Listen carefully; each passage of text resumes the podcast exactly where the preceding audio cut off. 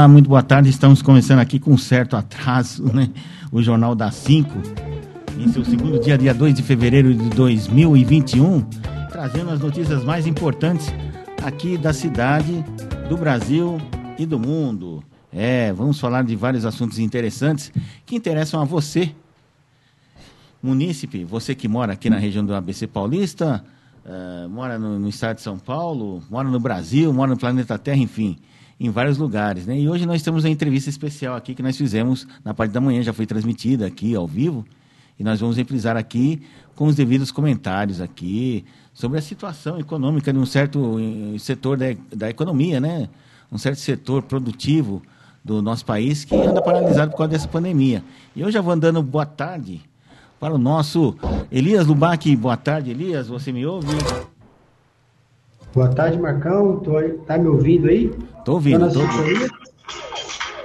Só um detalhe, Marcão. Eu Oi. tô aqui na rádio pelo meu celular e tá passando música, cara. Ah, sim, peraí. Agora, agora sim. Agora, agora sim. É. Esqueci ó, de apertar o botãozinho. Ó, agora estamos no ar, sim. Você tá me... Deixa eu entrar no ar, então, peraí. Aí você, você faz a abertura de novo. Opa. Esqueci de apertar o botãozinho. Agora sim. Agora sim, é. Que é tanta coisa para apertar que a gente se confunde aqui. É, mas a gente vai acertando aqui. Então, boa tarde, Elias. Como foi o dia de hoje na nossa querida cidade, no estado? Dia de, dia de hoje foi chuvoso, né? Choveu bastante. De, a partir de duas horas da tarde deu uma chuva gigantesca. É, mas o que é bom, né? Essas chuvas de verão vêm aí para bater um pouco, amenizar um pouco esse calor, esse verão. Minha voz está saindo bem aí, Marcão? Tá, tá saindo bem. É que você tá virado, então sai um pouquinho abafado, mas se você puder virar de frente para a câmera, acho é, melhor. Vou ter que virar. Se, se, você soubesse a situação que eu tô aqui, a é, forma se... que eu tô sentado, me se você soubesse a situação que eu tô aqui... Nariz, ainda, ainda bem que nós não estamos ao vivo com vídeo, né? Ixi, e a gente já tem seria 10, 10, pessoas, 10 pessoas nos acompanhando. Só meu nariz é maior do que o Luciano Huck. Meu Deus do céu, agora é que eu estou percebendo. Você pode ser candidato a presidente também. Ah, eu vou ganhar pelo nariz, né? É, Se for na corrida e eu tiver pique, quem sabe eu não chego na frente do Luciano. Porque pelo dinheiro e pelo, e pelo, pelo conhecimento, né, a personalidade que ele é, é dificilmente, né? Eu não, não chego nem. Não, só vou ter meu voto e olhe lá. Tá difícil. Hoje, Marcão. Pois não. Hoje foi um dia, hoje foi um dia interessante. Vou até recomendar aqui um profissional que eu vi algumas dores nas costas, umas dores na perna. E aí, olha só, eu estou virando geração saúde agora, Marcão. Aí hoje eu fiz uma caminhada de uma hora, olha só, uma hora de caminhada. Aí a minha dor aumentou. é melhor que. É melhor, eu não vou dar mais, não. Ai, aí o que, que eu fiz? Eu fui parar no quiropraxista, olha só, é. profissional da área, ele, ele arruma a sua coluna, arruma os seus ossos, coloca tudo no lugar, é estralo para todo lado. Se você nunca fez e fazer um dia, Marcão, você vai ver o quanto é bom. Eu me senti leve. É. Esses quatro, cinco lances que eu subo aqui para chegar na redação, eu subi parecia que eu estava flutuando. E, e, e, o que é interessante, ele está aqui embaixo, aqui no mesmo prédio que eu. Hum. Então é um novo profissional que está aqui com a gente aqui no prédio. Ah, e aí eu conheci ele semana passada, e aí marquei uma consulta com ele, e hoje fui lá, e me dei bem, cara, me dei bem. Só a caminhada que foi um pouco né, dolorido. Depois que eu terminei a caminhada, e doía mais. Mas eu vou fazer mais um pouco amanhã e depois. Quiropraxia é bom, porque às vezes, a gente, a gente vicia em andar de forma errada e acaba tendo dor do nada. Que nem eu. A eu gente tô, anda errado. Eu tô tão viciado em andar, é andar, andar todo torto por causa do pé, da perna, machucado, curativo que às vezes do nada eu ando 10 metros e já sinto dor aqui no nervo ciático. Falando, mas não é possível, pô, nunca tive essa dor, mas é porque eu estou andando de forma errada. E já está tudo, já tá tudo zoado mesmo o sistema, então você acaba forçando o músculo que não é para forçar, aquela coisa toda. É um terror, é terrível esse negócio, viu? Pra a colocar... cidade também, toda torta. Não. É, onde eu estava caminhando, por exemplo, muita gente caminha lá, nem sabia desse, desse local, que é na parada do Senai ali, Caíba. Senai até a parada Alice ali hum. naquela parte do trólebus ali, né? Sim. E muita gente caminha lá. Eu comecei, eu fui lá hoje. Só que mato tá grande, a calçada tá quebrada. Foi uma demanda que a gente fez. Que ah, sim, do lado do Max. Ali do Maxi, né? Do Max. Do Isso, Max, é, e ali é terrível. Ali para subir é muito ruim, ali é né? Terrível. Eu, eu fiz uma demanda o ano passado, vou fazer agora de novo, fiz umas fotos lá hoje, e vou mandar para a prefeitura para ver se eles não, não, arrumam aquela calçada, não faz, até não pinta aquele muro, deixar uma coisa mais agradável. Mas, segundo a gestão passada, falou que não podia mexer, que era área privada, principalmente o muro. Né? Pô, mas é só é uma questão, hoje todo mundo é gestor, né? Então se conversa. O, o gestor, é, o governo conversa com, com, os empresários. Chega lá e conversa fala, vamos fazer uma parceria, quero arrumar as calçadas aqui para o cara andar, fazer aquele ambiente é, é, para pessoas que vão lá fazer uma caminhada mesmo com seu cachorro. Ali o espaço é grande, até para colocar uma, uma bicicleta ali para o cara andar, mas a bicicleta eu acho que não daria, porque o espaço é pequeno, eles vão muito longe, né, a bicicleta. Mas para você ter uma ideia, o cara anda ali daquelas duas paradas, mas ele passa por debaixo da imigrante se quiser e vai lá no passo. Aí dá mais uma volta lá no passo e volta. Tem gente que faz isso. Eu fiquei só naquele perímetro ali, de um ponto ao outro, de uma parada a outra. Mas achei, meu, sensacional, muito bom. É, apesar de ter ficado dolorido, mas é um outro ar que você anda respirando, aquela coisa toda eu me senti bem. Aí engatei o quiropraxista hoje, foi maravilhoso. Não, aquele pedaço é bom de se andar a pé, ali da, da, da na, na, linha do trólebus, né, que, que, passa por debaixo de imigrantes, aquilo lá é bom de andar, né? É bom, é seguro, né? É melhor que você andar por ali, por fora, né? Por baixo do viaduto, mas beirando a avenida, né? A pista que desce, é, né? É. né? Ali é meio Tem perigoso. gente que anda por ali, eu não vou me arriscar, não. Né? Principalmente que você anda de costas pro trânsito, né? Então vai que vem um louco lá, escapa tudo, te pega e você nem vê, né? Vai, passa por cima e já vai embora, já te leva junto. É. Mas é uma demanda interessante. A gente já estava até bolando, é, fazendo um e-mail para mandar para eles. Hum. Para ver, de repente, vai que eles vão lá pelo menos cortar o mato, ajustar. Tem uma parte que a calçada já tá, é, não tem calçada né, de cimento, é barro. Uhum. Então, essas coisas são pequenos detalhes que muitas vezes o cara vai falar, ah, tem nada a ver com isso, ou... mas é muita gente andando ali. Isso né? é zeladoria de prefeitura, e... né? Zeladoria é, prefeitura. Zeladoria, pelo menos o mato e arrumar a calçada, eu acho que eles poderiam fazer. Agora, pintar, fazer uma faixa para o cara caminhar, para o cara saber em qual que ele vai, em qual que ele vem, é legal também. Então. As pessoas às vezes param ali para conversar também. Achei interessante. Né? Eu fui lá dar uma caminhada de manhã. Vou ver se eu consigo fazer isso novamente. Então, na próxima vez, da, da sua, da, seu pedido aí, você inclui a rua São Jorge, que é um terror aquela rua, viu? Que é uma rua que corta caminho. Você já falou, você falou disso ano passado, ano retrasado, né? É, eu tirei até foto de lá, porque rua. ali não dá para andar a pé. Eu não sei como o pessoal que mora ali é difícil. E não porque... resolveu nada, Marcão? Nós não publicamos uma matéria a respeito dessa rua São Jorge? Não sei se a gente chegou a publicar, acho que publicou sim lá no site. Mas só que assim, a rua é, é larga, é mão única para descer, né? Para descer da rua São José para cá. Todo mundo corta caminho para não ter que dar a volta, para poder sair aqui no, na, na, na Esquivel, né? E só que para você andar a pé, é estreitinho assim, um negócio assim que mal cabe uma pessoa. A calçada, a calçada mais estreita do, do planeta, aquilo lá. Quer dizer, é aquilo lá em calçada nenhuma é a mesma coisa. Aí quando chega a cada 20 metros, tem uma árvore no meio da calçada. Quer dizer, não, mal cabe a calçada, quanto mais uma árvore, né? Aí você tem que dar a volta e a calçada está toda quebrada, arrebentada. Eu queria saber quem foi o gênio da, da engenharia que bolou aquela rua daquele jeito. A rua larga e a, e a calçada estreita. Com muitas ruas aqui no, no centro de Adema e na periferia também, né? Nos bairros também. Lá em casa era a mesma coisa também, quando eu morava lá no Caema lá. Aí a calçadinha, calçadinha desse tamanho, dava até dificuldade pro, pro carro subir, né? Que tinha que ter uma rampinha.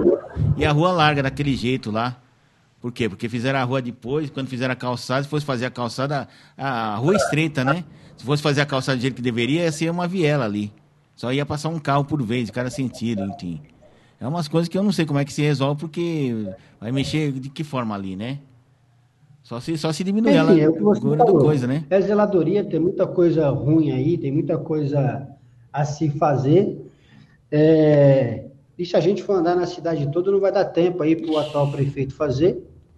E, e, e um, do, do, do, um dos motes aí dele aí, que ele está trabalhando bastante aí, que sempre a gente vê nas redes sociais dele, agora redes sociais, Instagram, Facebook, virou um norte aí para os jornalistas, né, para as redações. Tá imitando o Bolsonaro.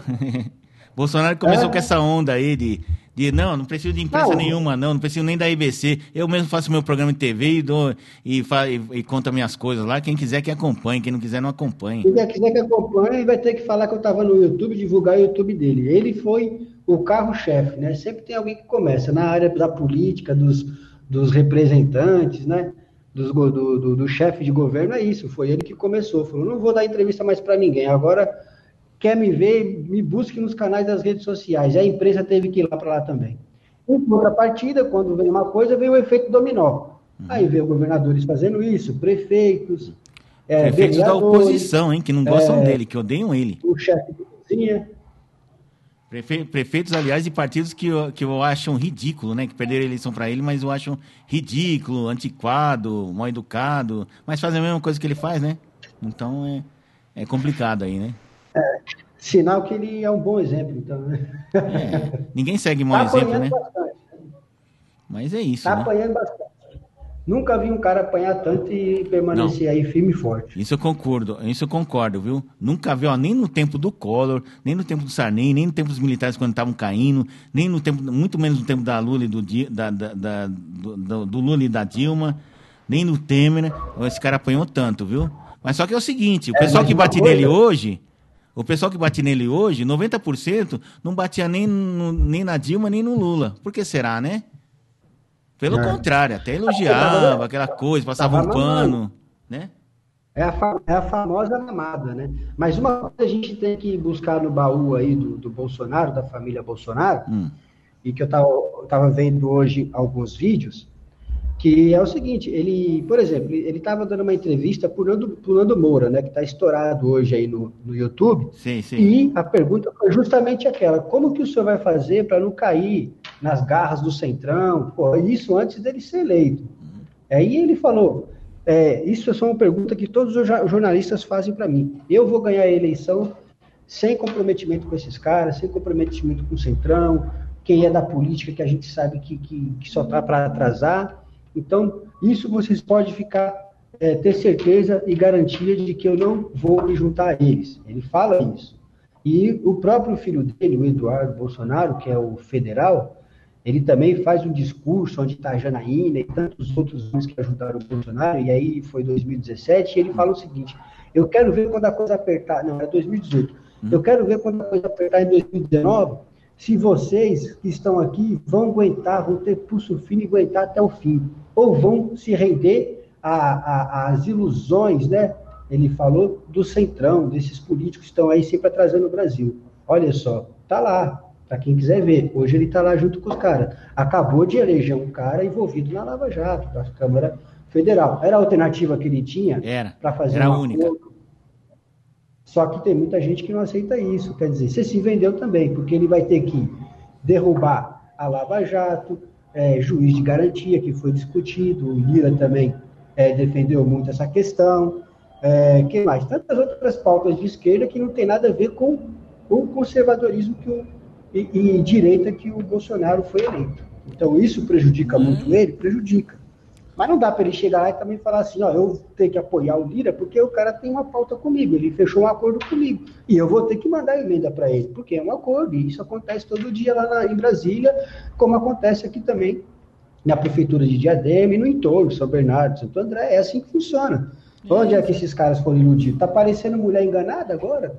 É, traída, que sai por último, né? Ai, não sei o que, fui traída e tal. Não, todos eles sabiam, mas eles, eles entendem o jogo. Mas parece que o que eles querem hoje, que é a moda, é ganhar views, né? Ganhar vi, vi, é, visualizações. visualizações. E aí eles estão sempre contra-atacando. Se não andar na linha do jeito que eu quero, da forma que, que, que você prometeu, não pode sair. Tem que ficar aqui no pé da vida, você não pode. E aí eu vejo que o presidente está tentando salvar a pele dele, né?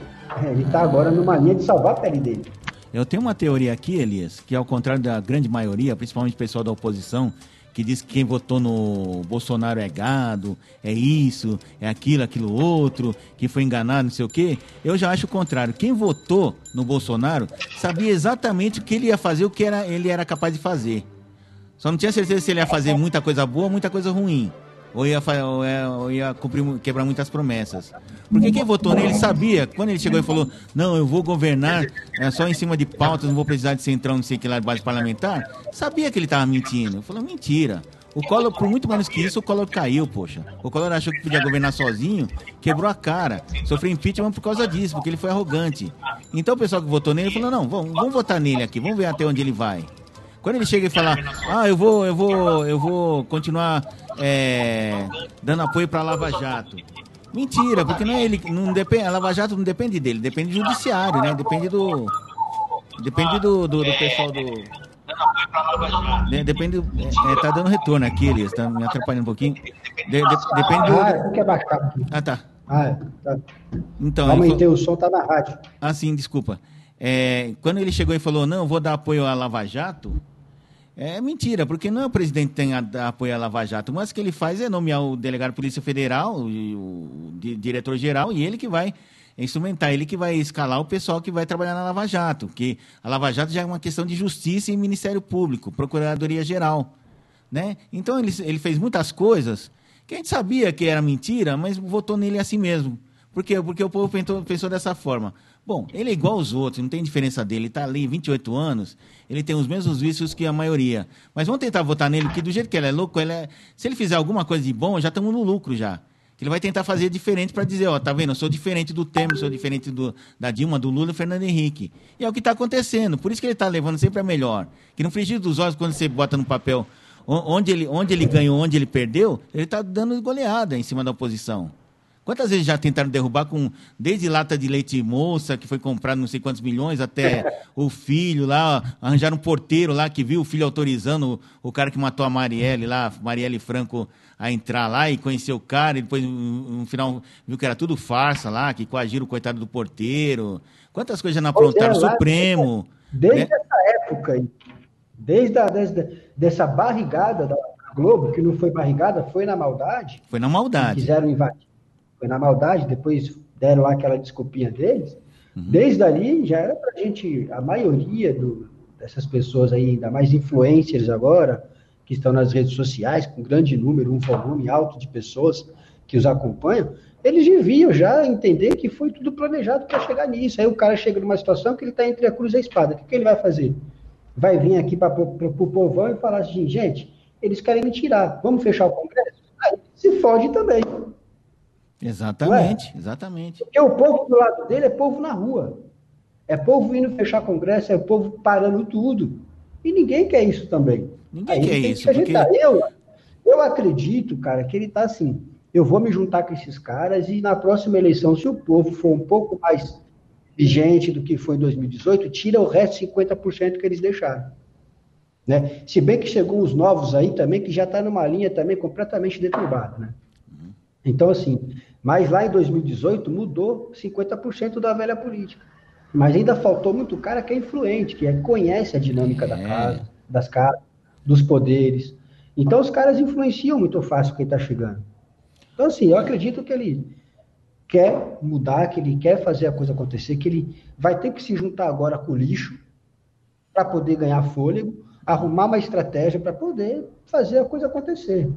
É, não sei se você viu o discurso do, do, do Quinta, Quintagari lá, né? O Kim Kataguiri? federal lá.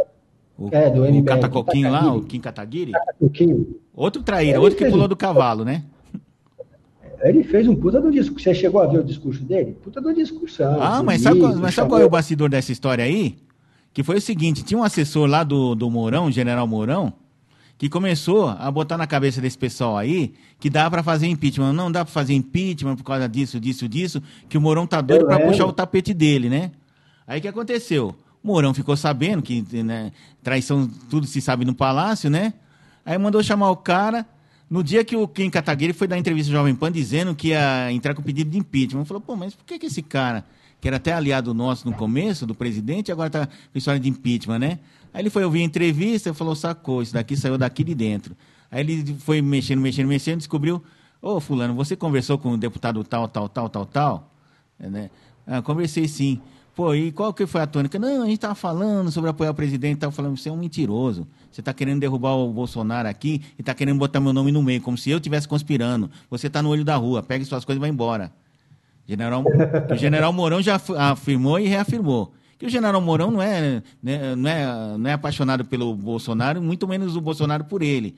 Mas ele é um cara, sabe como que é o pessoal militar, né? É um cara, missão dada, missão cumprida. Se a minha missão é ser vice-presidente Bolsonaro e assumir o lugar dele quando realmente não puder mais, eu vou assumir, mas eu não vou fazer nada para derrubar o cara. Mais ou menos como Itamar fez, por isso que Itamar saiu bem, foi um grande presidente, porque ele fez a mesma coisa. Enquanto o Collor estava se lascando lá, o Roberto Jefferson, para tentar defender a, a, a, presidência dele, e o pessoal estava todo mundo em cima, inclusive o PT, inclusive o PT, o PT estava botando mais fogo que o PSDB, o, o, o Itamar falou, não, vou ficar fora disso, porque vai que o Collor cai, aí eu entro no lugar dele, Aí vão dizer, se eu fizer qualquer movimentozinho para ajudar a tirar ele, ou qualquer coisa que eu faça, vão dizer, ah, tá vendo, foi golpista. Quer dizer, o Itamar era mais esperto que o, que o Temer, né? E o Temer não é nem um trouxa. O Temer não, o Temer já foi na intenção mesmo. Falar, ó, a Dilma tá fazendo merda, tá batendo de frente com o Eduardo Cunha, que era do partido dele.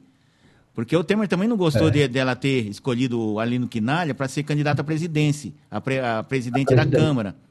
Da é, Câmara. Ele, ele, queria também o Eduardo Cunha, que é do esquema, o pessoalzinho lá, tal, não sei o quê. Né? Ele queria um presidente do MDB do partido dele ao invés do PT. Porque o PT já tinha feito dois presidentes na época do Lula, presidente da Câmara, né? Então, o MDB, como parceiro principal, entendia que pelo menos o presidente da Câmara e do Senado tinha que ser deles. Aí a Dilma foi bater o pé. Não, eu quero, eu quero, eu quero, eu quero o Quinalha, eu quero o Quinalha, eu quero o Quinalha. O Eduardo Cunha, que já estava na boca para ser presidente, falou: ah, é? É assim que vão fazer? Então, é... então ela vai ver só. Começou, ganhou na, ganhou na, na ganhou na, na bola, né? A, o cargo lá, porque ele conhecia todo mundo, comprou todo mundo lá, né? O pessoal gostava dele, era um cara que conhecia a fundo o regimento ganhou e, quando, e, começou a insistir aquela coisa lá de processo, Lava Jato, não sei o quê. Aí ah, é, vai ferrar com a gente, nós vamos ferrar com você depois. E foi Eduardo Cunha que foi o primeiro a dar aquela rasteira, né? Aquela perna de anão para Dilma cair, né?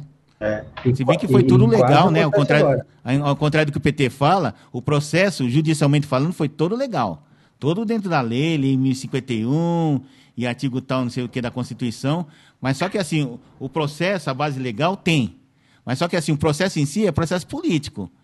Então, se a Dilma, se a Dilma tivesse na época, não, não digo nem maioria, mas uma, uma minoria um pouquinho maior, ela não teria caído, mesmo porque ela não, ia conseguir os dois terços. Aí tudo que aconteceu depois disso, depois que aceitou o impeachment, e depois que veio o TCU, dar o depoimento, dar a prova material, que houve pedalada, que houve aquela. É, tal, do, como que é? Improbidade administrativa, não, é crime de responsabilidade. Aí foi na base da política. Quem tinha mais, quem tinha mais lata para vender, né? Quem tinha mais banana para vender, vendeu e saiu bem. Tanto é que ela pegou, tentou nomear o Lula é, ministro da Casa Civil, porque senão iam alcançar o Lula, justamente por quê? Para o Lula chegar lá e negociar com o pessoal lá do, do Congresso, que estava meio avulso. Ó, oh, você não vota a favor da Dilma, que eu vou te dar isso, vou te dar aquilo, vou te dar aquilo outro. Mas só que o Gilmar Mendes percebeu, o pessoal do PSDB percebeu, avisou o Gilmar Mendes, Gilmar Mendes foi lá e, opa, você não pode entrar como ministro agora não, você está entrando na, na Lava Jato. Aí pronto, aí, aí quebrou a Dilma de vez, né? Que se, se o Lula tivesse sido saído ministro da, da Casa Civil, ia ser difícil. Talvez, tal, talvez ela não fosse, não sofresse impeachment, mas ia sair bem enfraquecida, que ia ficar metade contra ela que ia votar contra, a favor do impeachment dela, e, e um pouco menos da metade, uh, sei lá, uns 40% que ia ficar do lado dela. Mas uhum. ela ia sair enfraquecida se ela não sofresse impeachment. Porque o processo, o processo é muito desgastante. Né? Não é só para a gente, não, que a gente é povo, mas para ela. Ela ia perder muito do poder e moral, né? Oi. Marcão, deixa eu te falar, a gente vai entrar com aquela pauta do, das feiras? É, podemos entrar, sim. Reportagem que nós fizemos, Como é né? É que você é, como que você pretende fazer? Você vai soltar os 20 minutos, deixar rolar tudo, vai parando? Ah, eu, eu não sei, até porque isso daí já está no podcast, né, da, da rádio, quem quiser ouvir na íntegra, né? Seria mais interessante, ah, tá. né? Eu recebi até um áudio aqui hum. do Anderson Silva, economista, falando sobre o que ele pensa. Mandei para você. Certo. Você quer jogar aí? É, ele pensa a respeito do quê? Um rapidinho, bater um papo. A respeito disso. mais teve no podcast, agora está ao vivo, né? Então a gente tem. O que, que você acha? Não, mas ele está falando sobre o quê? Qual é o assunto? É... Sobre as feiras, o que, que ele pensa da paralisação, entendeu? Da, ah, de, dos paulistas, do governo paulista no, ter recusado a proposta de volta de voltar às feiras de negócio, a matéria que você fez. ah, certo. Ah, então vamos ouvir aí o que você tem para soltar, não? Não é melhor? É, eu mandei para você, eu acho que é melhor você soltar daí. Deixa eu ver aqui. Eu acabei de mandar aí, tem... mandei o nome dele, que é o Anderson Silva. Ah, o Anderson é Silva, um economista. Grande... Ótimo, vamos ouvi-lo então e a gente vai debatendo em cima. É... Eu vou contando o que, ela, o que ela falou, até porque eu fiz um pequeno resumo que eu, que eu postei como hum. notícia lá no site da. Aí no site da, da Rádio, Rádio ABC, né? Que tem um, um podcast, uhum. eu fiz um pequeno resumo né, do que ela fala. É um resumo até grande, da, resumo basicamente o que ela falou. Inclusive, eu já enviei para eles, eles agradeceram, né? O pessoal da, da associação deles lá, né? O pessoal da assessoria, pô, muito obrigado aí pela força tal. Né, eles falaram, eles prometeram para manter, eles prometeram, né, se comprometeram a manter a gente atualizado quando tiver alguma novidade, né? É, vamos, vamos, torcer aí para voltar ao que era. Então vamos ouvir aqui a palavra do economista Anderson Silva. Pode ser? Pois não, você ia falar alguma coisa? Não, você achou o áudio aí? Já pode soltar. Já, já achei aqui. 2 minutos e 43. Tá, solta aí pra gente então vamos lá, então. que ele falou. Ok. Elias Dubac, boa tarde, ouvintes da Rádio ABC News. Em relação a essa notícia que saiu no, na Rádio ABC News, né, que, que, os governantes paulistas estão recusando propostas para a volta das feiras de negócios, que são feiras que geram muitos, muitas transações comerciais, é, geram muitos empregos, né, movimentam várias cadeias produtivas de diversos segmentos econômicos de todo o estado e até do, de outras regiões do país, do exterior. E, e eles apontam muito, é, com muita propriedade né, que o, o setor atravessa um momento muito difícil, já que tem na cadeia completa mais de 400 mil trabalhadores que perderam seus empregos né, por conta das restrições, das quarentenas, em razão do coronavírus. Só que, por um outro lado, tem a questão sanitária que ainda prevalece e a vacinação está no ritmo lento. Né? Então, a gente não sabe quando que eventos como esse poderão ser feitos de forma segura. Né? O que teria que ser feito é um meio termo, na minha opinião, né? porque tem várias feiras no exterior, por exemplo, feiras de tecnologia, né? que são tradicionais, e que não foram feitas presencialmente, né? nos Estados Unidos, na Europa, estão sendo feitas online. Então, teria, o setor teria que procurar alguma maneira de expor seus produtos, seus materiais, suas inovações, né? de forma online, pelo menos desse ano, porque essa é uma tendência internacional, então não tem como fugir disso. E realmente a pandemia está tá muito grave, né? Nós temos aí mais de 254 mil mortos, né? Em todo o Brasil pelo coronavírus. Em São Paulo é o estado com o maior número de mortes. Então realmente não faz sentido você aglomerar tantas pessoas em espaços que são fechados, né? Ainda que usem máscara, mas a gente sabe que o distanciamento de um metro e meio acaba não acontecendo na prática. Né? Por isso eu entendo que um bom caminho aí seria o setor sentar com o secretário de Desenvolvimento Econômico, com líderes é, de outros setores, né, e, e, definirem uma plataforma tecnológica, né, oferecendo tecnologia, o próprio Estado poderia subsidiar essa tecnologia, essas plataformas para empresas menores, para que não fiquem de fora, e fazer um grande evento online, tecnológico, como é feito nas feiras de tecnologia, feiras é, que estão acontecendo na Europa, na China, nos Estados Unidos. Né? Eu acredito que o, o caminho é esse aí, por enquanto, enquanto nós não tivermos uma vacinação completa no Estado. Né? Eu sou Anderson Nunes, economista e consultor econômico, e falo aqui de Diadema, mando um grande abraço a todos. Pronto, já passou tudo isso aí. Tá aí, tá aí. Obrigado, Anderson Silva. Anderson Nunes Silva, né? Ou Silva Nunes, conhecia como Silva. Obrigado aí, sempre participando. Um cara que, trabalhador pra caramba, inteligente, que foi é, controlador na Câmara Municipal de Diadema. É, quem conhece ele sabe aí do, que está acontecendo, você também sabe, né, Marcão? A gente deixa para outra parte, outro tema, se um dia ele quiser discutir, está aberto o canal, viu, Anderson? Mas obrigado aí pela sua participação, como sempre, nos atendendo. Olha, Elias, é, vou fazer uma proposta aqui, como ele, como ele trouxe um, uma outra visão do problema, né? Eu, eu diria que é uma, visão equivocada. Eu, eu, eu, posso colocar no ar essa, essa reportagem, se eu, se eu achar aqui, para o pessoal entender pode, melhor, pode. né? Vou, vou Aí só... você vai dando uma, umas cortadas para a gente entrando. É, eu vou tentar aqui, ela. que na verdade. Vamos era... ver como é que vai rolar. Vamos ver que vou. Por, Solta aí. Porque você vai ver que muitas coisas que ele falou não tem o menor sentido, não faz o menor sentido. É coisa de pessoas que são leigas do assunto, né? Porque o pessoal, que justamente os questionamentos que ele faz, ah, porque lá no exterior está fazendo, mas é virtualmente. Não é virtualmente, é presencialmente, com menos pessoas. Por exemplo, uma feira que cabe 3 mil pessoas. Esse, mas essa, essa questão de menos pessoa hum. não já está acontecendo no estádio? Não foi agora na Libertadores? Exatamente. Já não está acontecendo nas escolas? Exatamente. Não está acontecendo não está acontecendo nos pancadões Exatamente. desde quando começou a pandemia? Exatamente. Jesus. Então, Agora você é... pega uma. Você eu, pega eu, até questionei, um vocês vão ouvir na grava... vocês vão ouvir na gravação. Poxa, mas não dá para fazer virtualmente? Falou, não, porque esse tipo de negócio.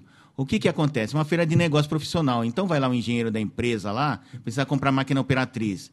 Ele precisa conversar com outro engenheiro ele precisa ter informações técnicas, ele precisa ver a máquina. Ele precisa, às vezes, dependendo do caso, ver a, ver a, máquina em funcionamento ali. Não é por vídeo, conferência. Ele tem que ir lá ver, ver como é que é a máquina por dentro, por, por fora. Isso no, é, numa feira profissional, né? Por exemplo, o cara que é músico, vai numa é, músico profissional, dono de estúdio. Poxa, ele vai lá ver, ele vai lá na, na Expo Music, né? Não adianta ele ver por vídeo, tal, que ver por vídeo é a mesma coisa que ver jogador craque jogando por, por, pela fita, né? Na fita ele era muito bom.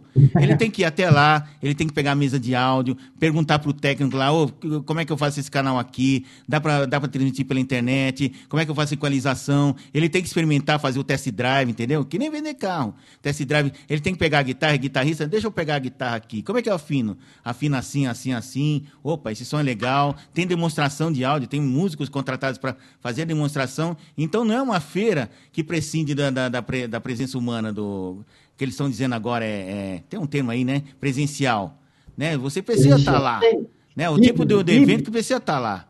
Que se fosse fácil, não precisa. A, a, no, em São Paulo não teria cinco, seis feiras por semana. Quando termina uma, numa semana, sexta-feira, no sábado, no domingo já estão desmontando para montar outra. Isso daí em qualquer centro terço. É, então, esse é um dos principais buzilos. Mas eu creio que ele não, talvez não seja especialista na área, então é, talvez tenha pensado não, nisso, é, né? Eu, você, você sabe até melhor do que eu, não é questão de ser especialista, não. O que ele quer é isso aqui, Marcão. A feira de negócios suspensa por causa da Covid-19 deixa de movimentar 3 bilhões na economia de Goiás. De Goiás. O que ele quer é isso. Ele quer que o Brasil fale, chegue no, lá embaixo, que o cara perca seu emprego de fato. A gente não está vendo com bons olhos cada atitude que ele faz. Porque uma feira que vai trazer 3 bilhões é, é, para um país, para um estado, no caso, imagina de São Paulo. Imagina do São Rio, Paulo, do, de... ela me deu números que são 2 bilhões de reais por ano eu falei, mas é então- nacional. Então... Eu falando 2 bilhões de reais o faturamento da feira em si. Do pessoal que organiza a feira, que produz a feira tal. Porque o faturamento da, das empresas que participam da feira, que não são empresas de, de, de eventos, são é, metalúrgica, empresa de alimentícia tal, que vão lá para fazer negócios, fazer intercâmbio, é muito maior. Porque é isso que dá impulso. Então, uma empresa, uma indústria, hoje em dia, principalmente uma indústria de base, uma indústria de, que faz máquinas operatrizes não vai ficar anunciando na Globo, na rádio assim, assim, assado, em revista especializada. Ele vai mostrar seu produto onde? Numa feira especializada. Né? Então é um grande veículo de, de, vendas. Então o cara chega lá, mostra, monta o stand da, da, da, máquina lá que frita batata automaticamente, faz hambúrguer tudo bom, tudo bonitinho, tudo certinho. Aí quem vai chegar lá? O comprador, o comprador profissional. O cara, o cara do McDonald's, o cara do Bob's, o cara do, sei lá, do, do, do do, do, supermercado aí, que faz comida também, né? Das, das lojas americanas tal. Ele do restaurante aí, um restaurante grande aí, do, do Habib's, alguma coisa assim.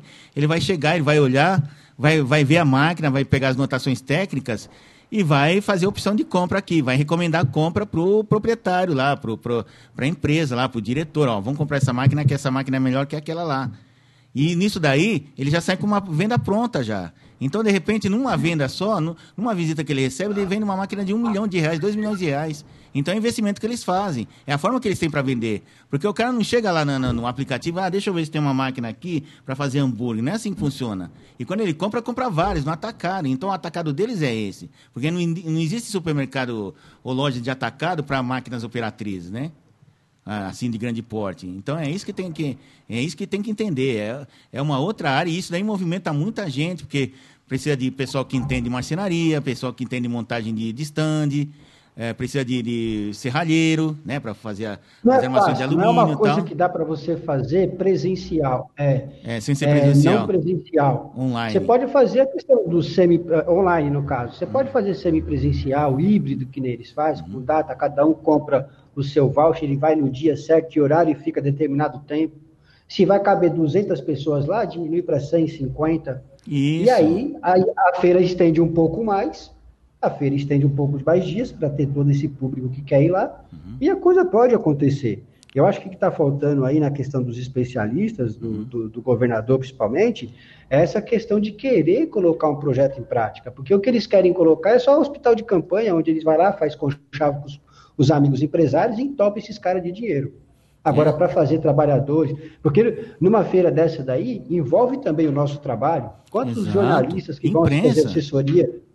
Nossa. O Douglas, eu- tô, até falando, até falando com o Douglas aqui, o Douglas Oliveira, que trabalha com a gente, ele cansou de fazer feira aqui na Imigrante, na Expo Imigrantes. E eu, nossa, e eu, no meu tempo de Cansou. DCI, eu falei pro rapaz lá da assessoria, ah, tinha feira que eu chegava ali, o pessoal via que eu vinha com crachá da DCI, nossa, voava, em cima, voava mulher em cima de mim aqui, "Ô, eu sou da assessoria tal, da empresa tal, passa lá depois, tá? Eu entrava na sala de imprensa, meu cara via que era do DCI, da Folha, do Estadão, da Gazeta Mercantil, que era jornal de economia, jornal, revista Exame, É. nossa, voava, voava assessor em cima de você, só faltava calma, calma, tem pra todo mundo aqui, você parecia o superstar, né, meu? Porque o pessoal queria vender o cliente, ó, vai lá, ó, passa no stand de novo. Nossa, eu, sa eu eu precisava de duas malas, eu precisava de uma maletinha pequenininha que eu tinha, para levar tudo quanto era release, demonstrativo, catálogo, né? Aí eu chegava na redação, ficava dois dias lá, meu Deus, o que, que eu vou colocar aqui de manchete, que eu vou colocar? Então é um mercado muito forte, isso 20 anos atrás, imagine hoje, né? Com, com Hoje, internet tá e muito tudo, mais né? poderoso. Agora tem a tecnologia aqui, tem feira Mas- pra mas- lado, Elias, com à tecnologia. Mas, Elias, que tal, o que, que você acha da gente ouvir a, a entrevista? Ela tem mais Sim. ou menos uns 24 minutos. Mas é bem Não, esclarecedora. coloca, coloca ela aí, a gente vai dando uma parada e faz Ah, um tá. comentário Ótimo, cima, ótimo. Coisa, tá bom? Beleza? Para não ficar muito para cá. Isso, tá bom então. Vamos ver se eu coloquei aqui. Vamos lá. Que também está sofrendo, quem organiza Também. a festa, mas a gente está falando de um recurso para a economia. É, isso daqui foi antes da gravação, setor né? muito grande também, né? Então, vamos ver aqui. É. 435 empregos formais no setor. aqui. 4, 3, 4, 3, 2, 1. Valendo. Um levantamento feito pela Associação Brasileira de Promotores de Eventos, a ABRAP, indica que foram perdidos, desde o início da pandemia, 335.435 empregos formais no setor, composto por operadores turísticos, agências de viagens, aluguel e montagem de estruturas para eventos, bares e restaurantes. É, hospedagem, publicidade, propaganda, segurança privada e serviços gerais e de limpeza. O número passa de 450 mil se entrarem no cálculo os trabalhadores indiretos. Há 15 anos, Malu Savieri organiza grandes eventos pelo Brasil e fora dele. Ela é diretora do EME, empresa representante da Messe Düsseldorf, a maior organizadora de feiras profissionais do mundo. E, e, e agora que nós vamos conversar com ela aqui para falar como está o setor. É, Malu, como é que estão as coisas no setor? Marco, bom dia, obrigada pelo convite desse bate-papo. Uhum. O setor está parado, né? A gente não tem uma perspectiva, uma real data da retomada. O ano passado teve uma demora muito grande de começar é, a ter uma política de quando ia voltar, como ia voltar, apesar de todo o esforço feito do conjunto da cadeia de quem participa, de quem organiza e de quem fornece para eventos. É, criaram um protocolo de segurança muito rígido, Uhum. isso foi criado, isso foi aproveitado, pelo menos no estado de São Paulo, teve uma frente unida para levar isso para o governo e quando a gente achou que ia retomar em outubro, foi tudo cancelado de novo. É, existe um decreto municipal que alguns eventos podem acontecer a partir da fase laranja, mas o problema é a instabilidade, né? Porque imagina, se você é um patrocinador de um evento, você não vai colocar dinheiro num evento se você não sabe se vai acontecer. Esse é o maior problema de tudo, né? Que você nunca sabe que fase vai estar, se é na vermelha, se é na laranja, se é na amarela, se é na verde. E isso daí prejudica é, muito a atividade de vocês. Agora, assim, em 2019, que foi o último ano que, que vocês tiveram faturamento, quanto é que a, a, aqui em São Paulo, você, se você tiver esses dados aí, qual foi o faturamento do setor como um todo? Aqui na cidade de São Paulo, no estado de São Paulo, até mesmo no Brasil. E quanto vocês deixaram de faturar o ano passado? Vocês têm uma, um cálculo disso? tem cálculos diferentes, né? Depende da categoria que, que a gente está analisando. Mas, no modo geral, eventos no Brasil fatura, em média, 2 bilhões de reais no ano. Eventos é um número de negócios, muito né? grande. É, perdão, eventos de negócios, né? Feiras de eventos negócios, de certo. Feiras de negócios, congressos, que é muito importante, certo. né? Congressos a parte do MICE, que a gente chama de uh, MITES, e, uh, as reuniões de incentivos, dos destinos. Então, eu estou falando de eventos de negócios em geral. É, é um número muito grande. A gente está falando a nível Brasil. É uma economia, né, se você pensar no valor do PIB, é um número muito relativo e que está parado. Na verdade, a última feira de negócio que aconteceu no Brasil foi na terceira semana de março de 2020 e desde então não aconteceram mais feiras. Algum, ali naquele começo da pandemia tinha muito né, um, um rumor, uma vontade das pessoas de levarem todos os eventos online. A gente sabe que isso não é efetivo. Quando a gente fala de congresso, quando a gente fala de aula, dá sim para fazer, usar a ferramenta online muitas vezes, mas a feira de negócio, quem vai comprar uma máquina, quem vai fazer um grande investimento, quer encontrar face to face. A pessoa não quer resolver isso na internet. Tá vendo só? É o que ela falou aqui em eventos de negócio, que se representa, digamos, 80%, 85% desse setor, que são feiras profissionais, que, que são visitadas apenas por quem é profissional do setor, que vai lá fazer compras, que vai lá conhecer as novidades tecnológicas, é, o pessoal quer ir até lá, precisa ir até lá para ver a máquina de perto. Porque por catálogo, por, por, por vídeo, menos ainda, dá para saber a noção o que, que é a máquina. Ele geralmente vai conversar com o engenheiro, com a pessoa que projetou. Não, essa máquina funciona assim, assado, pode ser instalada em tal lugar. Se é uma máquina elétrica, não, vai conversar com o engenheiro eletricista. Então é disso que ela está falando. Agora, os outros 15% é, são essas feiras, tipo a Feira do Livro, a Feira do Automóvel, a Expo Music, que, que são feiras para o público em geral, né? O público que gosta de música, que gosta de livro, de automóvel. Então não são feiras, são feiras é, profissionais e populares ao mesmo tempo, vamos, dizer assim, né? Para um público que não é especializado. O que, que acontece, por exemplo, na Expo Music? Na Expo Music, de, na segunda-feira tem inauguração, abertura, geralmente com alguma autoridade, né? E na terça-feira começa a feira para valer mesmo, de terça até sexta-feira o sábado, terça, quarta, quinta e sexta, é a feira de fato, onde são feitos os negócios, onde vão os profissionais da música, de estúdio, enfim, de eventos, né? Os grandes compradores que vão lá negociar com o pessoal que está expondo. E no sábado e domingo eles deixam aberto para o público em geral, o público que gosta de música, às vezes quer ver um, um artista lá, como algumas vezes que eu fui, foi lá o Chitãozinho Chororó, Sandy Júnior, mas é mais para distrair o público, né? Chama atenção para o stand, né? Então, aí a feira já vira uma feira de interesse geral, sem profissional. É isso que ela está querendo dizer, que eu estava contestando aí na, na palavra do nosso amigo aqui, que, que, que deu sua opinião, entendeu? Vamos continuar aqui um pouquinho à frente? Essa, essa é uma das grandes características da, da, da feira de negócios, né? Que a pessoa sai do, do da sua empresa, da sua indústria, do seu negócio para se encontrar com, com os fornecedores, né? Com as empresas que têm algo a oferecer, um produto, ou um sistema, alguma coisa parecida. Então, acaba, acaba tolindo esse, esse meet, esse encontro, que, como você disse, não pode ser feito através da internet ou a qualquer outro meio, senão pessoalmente, né? E é as... que nem a compra de um veículo. Certo. Você não compra um carro sem fazer o test drive. Ah, é. Então é a mesma coisa. Quando uma pessoa que tem uma indústria, um gerente de produção, ele vai decidir tomar a decisão do processo da troca de uma máquina, ele quer ver a máquina em funcionamento. Ele quer ver aquela máquina, ele quer ver a máquina do concorrente, ele quer conversar, ele encontra colegas para ficar sabendo que aquela máquina funciona. Ele não consegue fazer isso online. Ah, e, e anualmente, aqui no Brasil, quantas pessoas eh, ficavam envolvidas, quantos profissionais ficavam envolvidos? Eh, eram atraídos por esse tipo de feiras de negócios. Eu digo assim, não o pessoal que trabalhava, mas o pessoal que via visitar o, os interessados, os clientes. Quantas pessoas é, trabalhavam nessa operação? É, os visitantes é um pouco difícil quantificar é, por o Brasil inteiro, mas eu vou te dar um exemplo. Uhum. O pavilhão aqui de São Paulo, Expo Center Norte, recebe por ano 1,1 milhões de visitantes para visitar feiras. O que é uma coisa que a gente entra muito na contradição, né? Um pavilhão durante o ano inteiro recebe um milhão e meio, vai, de pessoas, de visitantes em diversos setores industriais. Um shopping recebe 6 milhões no ano. E por que, que o shopping pode funcionar e a feira não? É, o questionamento dela aí nesse caso tem, tem uma, uma, uma razão de ser, porque ela está comparando o público do shopping, um shopping médio, porte médio, talvez tipo Praça da Moça, né? Com o público de uma feira, de um pavilhão de exposições. Então veja que no shopping ela está dizendo que são 6 milhões de pessoas por ano que frequentam um shopping. Porte médio, porte grande talvez, não sei ao certo, ela não especificou. Você divide 6 milhões por 12, vai dar 500 mil pessoas por mês.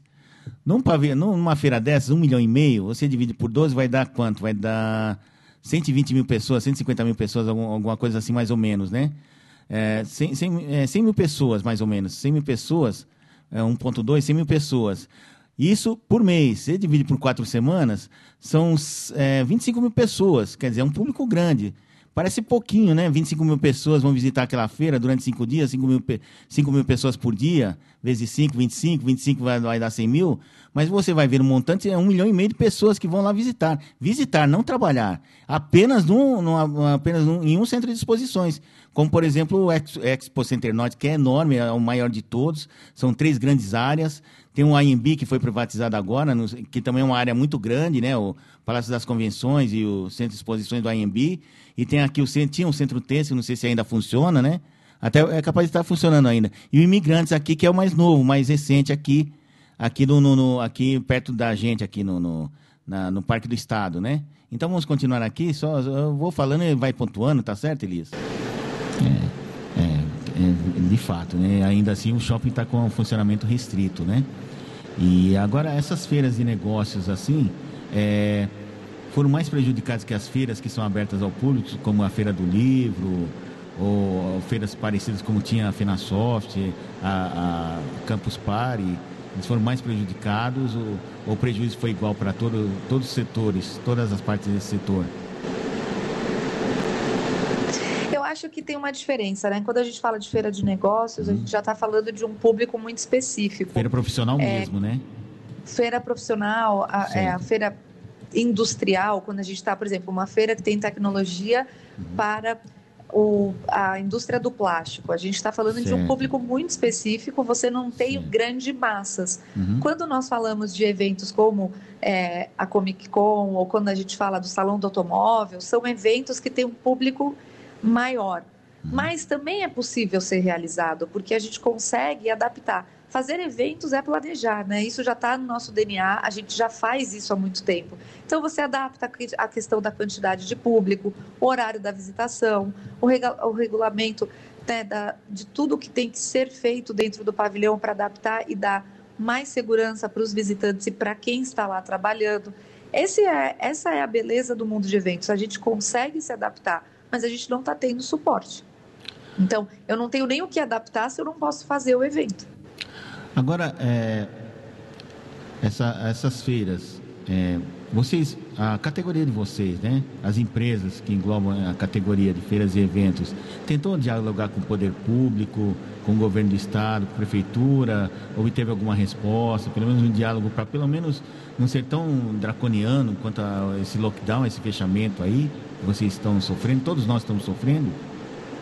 Bom, antes dela responder essa pergunta aí sobre o, o lockdown, vou voltar até um pouquinho antes, só para explicar esse trecho aqui, que ela diz que não tem como eles, eles, eles têm um protocolo, eles criaram vários protocolos né, de segurança, manter distanciamento, sabe? É, mais à frente ela explica, é, mais menorizar quais os cuidados extras que eles estão tomando, é, caso eles organizassem as feiras. Então, eles estão fazendo estandes maiores, né, mais espaçados. Então, antigamente tinha a sala de reuniões onde ia lá o cliente e a empresa ficava numa área fechada, agora numa área aberta, né, com, com distanciamento maior. O ar-condicionado, eles colocaram um ar-condicionado especial que, que vai renovando a cada 30 segundos o ar dentro da, da, da sala para não poder propagar vírus algum. Né? Então estão tomando vários cuidados, cuidados na higiene do, dos banheiros, esse tipo de coisa dos corredores, vai ter menos gente andando, né? Então não vai chegar a aglomerar, como alguns alegam aí, o, o nosso amigo aqui estava alegando, né? E outra, tem uma novidade também, esse negócio de medir a temperatura da, da pessoa. Eles conseguiram, eles conseguiram entrar em contato com o fabricante, que ele tem uma câmera especial que mede a temperatura da pessoa. Então, tem, tem um corredor aqui. Aí estão as pessoas passando, a pessoa olhando de frente, ele vai fazer escaneamento da, da temperatura da pessoa e vai dizer se ela está com febre, está com algum indício de febre ou está com a temperatura normal. Quer dizer, não precisa nem daquela maquininha lá obsoleta. Isso daí ela vai explicar mais à frente. Vamos ver o que, é que ela vai responder agora dessa pergunta que ela formulou agora. É, foi feita reunião na prefeitura, foi feita reunião a nível federal, foi feita reunião no governo do estado. A resposta é sempre que tem que esperar, que é uma pandemia, todo mundo entende isso, mas é um setor que vai fazer um ano que está parado. A gente entrou em fevereiro essa semana e a gente continua né, parado. E é muito triste, porque tem milhões de famílias que estão aí perdendo uma receita. É claro que essas reuniões normalmente é apresentado um plano de trabalho das nossas associações. Isso foi uma coisa muito legal que aconteceu no nosso setor. Tem muitas associações, mas elas se uniram para fazer um protocolo único. Uhum. Esse protocolo já foi apresentado, barra aqui, barra ali, é, feito modificações e não vai para frente. É, na verdade, mas então há alguma coisa estranha aí, porque, poxa, se vocês estão se pretendendo fazer desde que siga os protocolos de segurança e tudo mais, né? É, o, o, poder público justifica por que, que é, vocês apresentam propostas e eles não aceitam de forma alguma e continuam mantendo fechado o setor? Tem, Exatamente tem, assim. Tem, a gente apresenta as propostas, uhum. não avança, a justificativa é porque não está no momento. A questão é qual é o momento, né? É, até quando a gente vai a gente vai conseguir sustentar isso. Existem já, o que é muito triste, uhum. empresas que já quebraram, empresas saindo do Brasil. Então, por exemplo, a semana passada, sexta-feira foi o último dia útil de janeiro, tem uma multinacional que organiza feiras aqui no Brasil. Há 12 anos ela fechou as portas. Todos os funcionários na rua e acabou. Só que aí a gente não pensa assim, ah, não era tão grande, tinha 30 funcionários, tinha 30 funcionários, mas quantas empresas ela não contrata de fornecedor? Ela, ela cansou de esperar. Falta sim o um engajamento do poder público de ajudar e falta ter uma, um outro tipo de ajuda, né? É um setor que ficou aí um ano parado. Talvez seja na hora de pensar em incentivos para esse setor para ajudar essa retomada, porque quem tinha caixa não tem mais. Ah, com certeza. Não né? tem. Tempo, não né? tem o que fazer. Só um pouquinho aqui. É, só um minutinho aqui. Nós estamos conversando com Malu Sevieri, ela que é organizadora de grandes eventos aqui, Brasil afora, e é representante, é diretora da M, empresa representante da Messi Düsseldorf, que é a maior organizadora de feiras profissionais do mundo. E que está passando por uma grave, uma grave crise no setor, porque há quase um ano, 11 meses, a atividade está parada, é, principalmente aqui em São Paulo, que é o grande é, polo de, de, desse setor aí, já que tem um turismo, uma área do turismo de negócio que é totalmente voltada para essas feiras, já que nós temos grandes centros de exposições, como aqui o Imigrantes, aqui perto aqui da, da região do ABC, o Expo Center Norte, antigamente tinha um centro têxtil e por aí vai.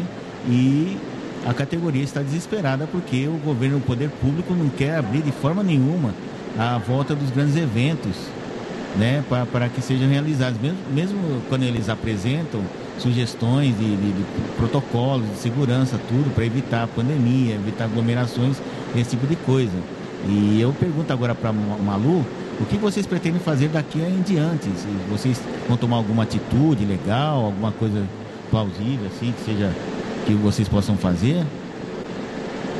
Eu, a gente continua, né, as diversas associações trabalhando junto, tentando o diálogo e que o governo entenda né, a necessidade. Eu acho que a necessidade eles entenderam. No começo a gente acreditava que eles não sabiam como fazer. Uhum. Hoje a gente já não tem mais essa percepção, porque nós fizemos o estudo, nós fizemos a apresentação de várias propostas, mas a gente vai continuar pressionando, a gente vai continuar tentando. Quanto mais tempo demora, pior fica a situação de todas as empresas do setor, o que é uma tristeza. E eu acho que a gente já passou do ponto é, de também falar, ah, mas é um problema mundial. Não, não é um problema mundial. Já tem vários lugares que acontecem eventos, os Estados Unidos mesmo é, tem eventos que acontecem, já tem dois estados que estão autorizados a fazer eventos grandes de Quais forma são? presencial. Quais são, Malu? Las, Ve- Las Vegas está fazendo evento. É Nevada, então, Las né? Vegas era, Las Vegas, se a gente comparar ao Brasil, é o polo dos Estados Unidos que mais tem feira, né? Ah, é? Las Vegas Nossa. você vai para jogar ou vai para eventos é, comerciais, feiras de negócios.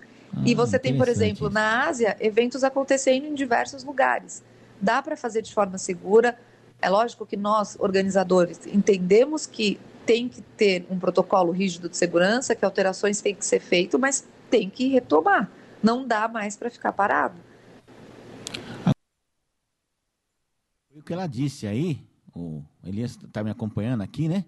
Foi o que ela disse no, no nosso preâmbulo que a gente fez, né?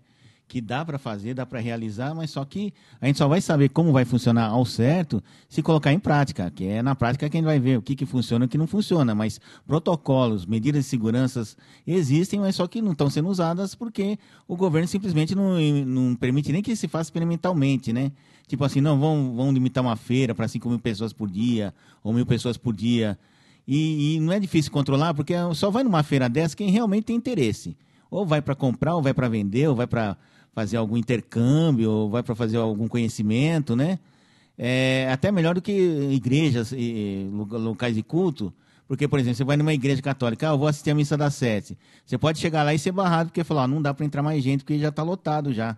Né? Que nem essa igreja aqui, Matriz, né? que, que eu particularmente frequento aqui, tem 400 lugares. Se tiver 100 lugares, eu chegar lá e já tiver 100 pessoas, eu, eu vou ter que voltar para trás. Então, eu já nem vou. Não vou ficar ligando para sacristia. Ô, tô indo aí, hein? Vou assistir a missa das sete. Agora, numa feira dessa, obviamente, acontece o contrário. Se o cara vai, ele vai confirmar a presença. Eu tô indo aí, vou nos dias tal, tal, tal. O cara vem lá do Mato Grosso, vem do, do, do, do Nordeste, vem de São Paulo aqui mesmo. Ele marca direitinho, ele vai vir o dia com hora marcada aqui, o dia marcado.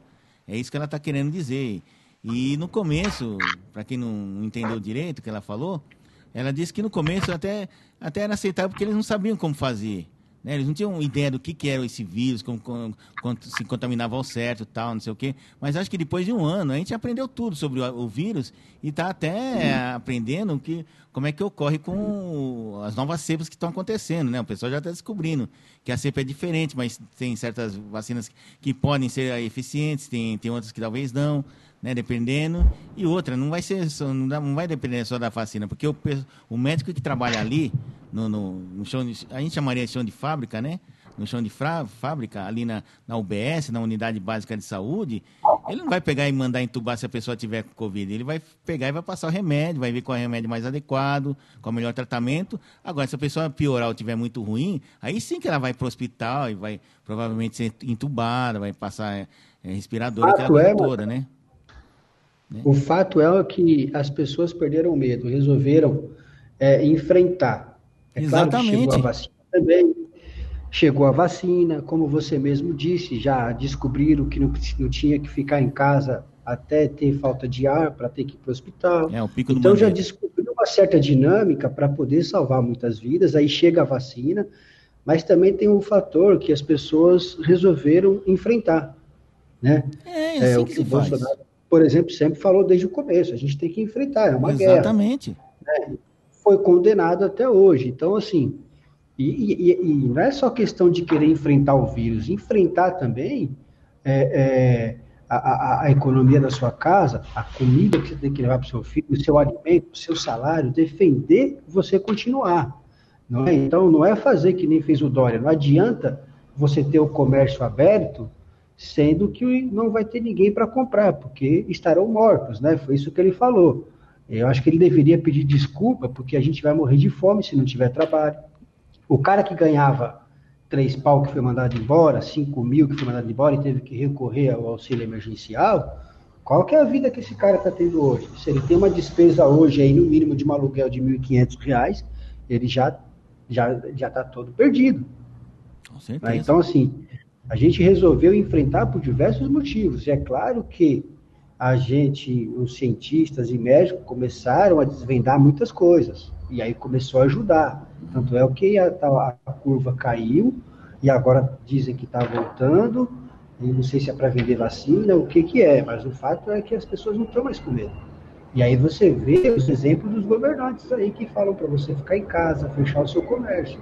Eles vão para estádio, vão para Miami e assim vai. Então, assim, eles não conseguem fazer com que o discurso, por exemplo, do Bolsonaro é, é, caia por terra desde o princípio, desde o começo. É claro que ele falou algumas baboseiras de gripezinha e tal, aquelas palavras de efeito para enganar a massa, né? Eu acho que é, é para levantar a galera, né? Aquela coisa tal.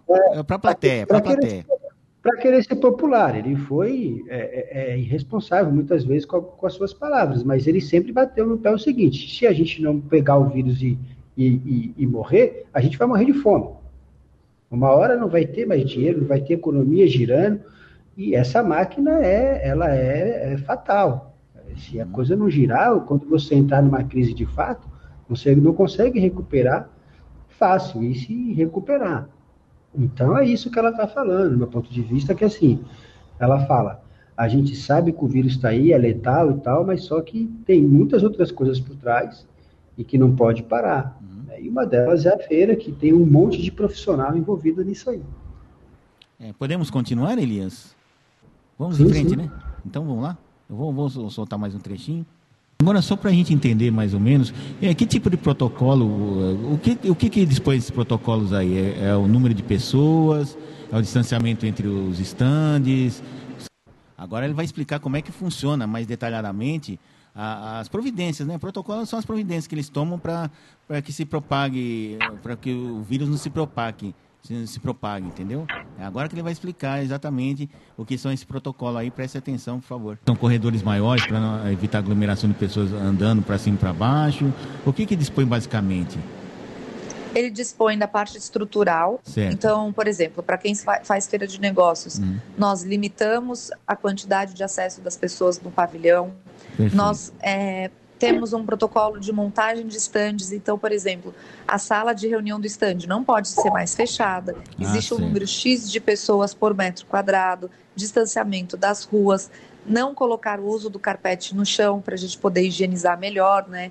Então, se a gente lava o chão todos os dias, você não tem, você tem uma higiene melhor do que só um carpete. Uhum. É, por exemplo, nos nossos eventos nós proibimos a construção de pia, encanamento, para não incentivar ninguém a lavar a louça. Tudo tem que ser descartável, uhum. é, tudo tem que ser embalado individualmente. Acabou. Eu brinco, Marco, que antigamente nós vivemos anos das nossas vidas visitando feira e pegando amendoim do pote que todo mundo ah, é passava verdade. Que saudade, hein? Nunca ninguém achou esse amendoim é, é, como que eu falaria? Não, ia, não queria falar nojento, mas nunca ninguém achou esse amendoim uma ameaça. Hoje esse amendoim está proibido, né? É, vai ver que então, o vírus gosta de é amendoim, tipo, né? Esse é o tipo de, de, estrutura, da parte estrutural que é modificada. Depois a gente tem uma parte de tecnologia que pode ajudar. O credenciamento 100% online, não ter que evitar fila. Então, por mais que a pessoa não se pré-credenciou, ela chega no local, ela consegue fazer do celular dela. Tudo para evitar a aglomeração. Depois a gente consegue. É, nessa parte de TI é bem legal, porque nessa parte de tecnologia, na verdade, ela é bem legal porque já tem algumas coisas diferentes. Tem purificador de ar, tem também a parte de luz LED para passar nos balcões ou em lugares de alto contato, como maçaneta nas portas. Nós temos a parte, depois disso, a parte de, da parte de limpeza, né? Então, reforçar a limpeza do pavilhão. Cada vez que alguém usar o banheiro, esse banheiro ser higienizado a obrigatoriedade do uso da máscara 100% do tempo. As pessoas, eu brinco que tem dicas que as pessoas não pensam, mas por exemplo, eu mulher que tem um cabelo comprido, qualquer pessoa que tem o cabelo longo, quando vai num evento, quando vai na rua, deveria prender o cabelo, porque muitas vezes a gente passa a mão no rosto várias vezes porque a gente está tirando o cabelo da cara. É verdade. É, existem tantas coisas que nós fizemos uma cartilha e incorporamos higienização dos pés, higienização das mãos, aferição da temperatura em movimento. Então, aquela coisa de fila e o cara ficar tirando na pistola a sua temperatura, isso é do passado. Tem câmera que consegue aferir até mil pessoas em movimento por hora. Ah, é? Então, a gente uhum. conseguiu uhum. todo esse tipo de tecnologia para implementar nos eventos. E mesmo assim, não é autorizado. E que medidas vocês pretendem tomar aí as, as diversas associações, quantas são mesmo? São. Você tem uma tem ideia? Tem várias. Várias? Seriam mais de 20? No nosso grupo assim? de trabalho, no nosso grupo de trabalho são oito. Oito. Esses oito grupos. Tem a associação de organizadores de feira, associação de montadores, associação de fornecedores em geral. Sindicato dos trabalhadores também? Do, do, do... Não. Não, não Todas tem. são associações. Associações, né? No sindicato É. não tem nenhum. E, e que vo- vocês já pensaram, por exemplo, em ir até o, Poder Legislativo para pressionar os deputados estaduais ou vereadores, ou até mesmo Brasília, até a Câmara dos Deputados, para pedir o apoio deles para que volte o setor, ainda que seja de forma limitada? Que não, que não dá para manter tem- essa forma? Vocês estão fazendo algum tipo de pressão, fazendo alguma movimentação nesse sentido?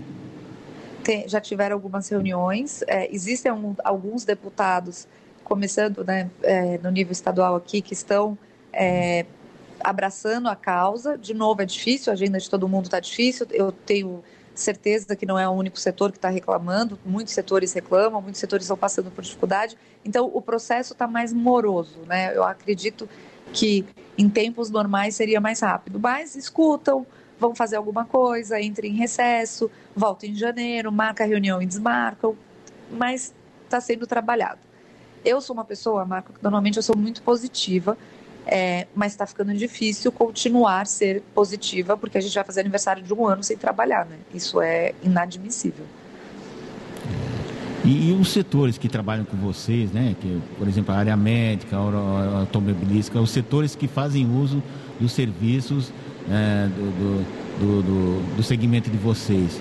Como é que eles estão se virando? Porque eles não estão podendo participar de férias, de, de- de feiras, né? Obviamente. Como é que está sendo para eles também essa pandemia, né? Na questão da organização de feiras, tal, porque eles não podem expor seus produtos. E o que eles têm comentado com vocês aí? Vocês devem ter contato Eu com acho eles, que né? a gente tem contato com diversos setores, tem Certo. setores que reagem muito mais rápido que outros, né? Então, por exemplo, nós organizamos uma feira de tecnologia para embalagem, Certo. embalagem que há dois anos atrás a gente falava que o plástico, a embalagem, o canudo ia destruir a natureza, hoje tudo é embalado, hoje ninguém mais fala do plástico, né? Uhum. Então são setores que estão em alta e que querem eventos que retornem rápido e tem outros setores que estão mais prejudicados e que não comportam ah, o retorno tão imediato. Eu acredito pessoalmente que as feiras elas voltam assim que puderem ser realizadas nos diversos setores em tamanhos e formatos diferentes. É, a gente não pode pensar que, no, que imediatamente, né, nos próximos meses, vão ter feiras onde se visitam, onde você tem uma visitação de 120 mil pessoas, que era o Uhum. caso de uma APAS, que é a feira do supermercado. Certo. O mercado ele existe, né? Uhum. O, a indústria está precisando, a feira tem que acontecer, mas eu acredito que nesse primeiro momento todos os eventos vão voltar de uma forma um pouco menor. E aos poucos essa retomada vai acontecendo.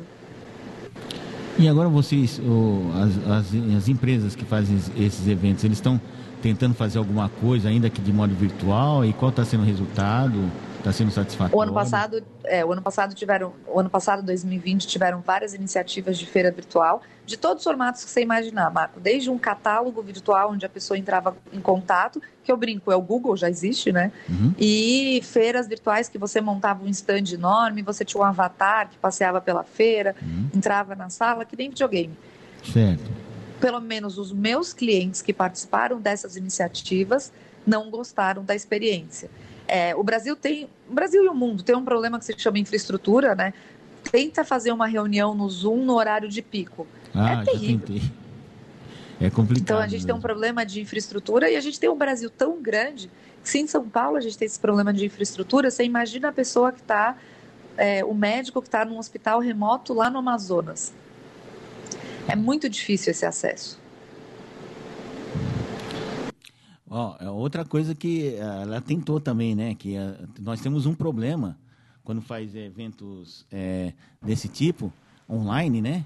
Que é a infraestrutura que é muito ruim. A gente vive reclamando, né? Da, da internet, da banda larga, do 4G, que você tenta fazer alguma coisa na hora do almoço, dependendo do, do, do sistema que você está usando, mesmo que seja um Wi-Fi de 10, 20 mega, você não consegue nem abrir a página, uma simples página no, no, no, no Google Chrome. Imagina fazer transmissão como a gente está fazendo hoje, né?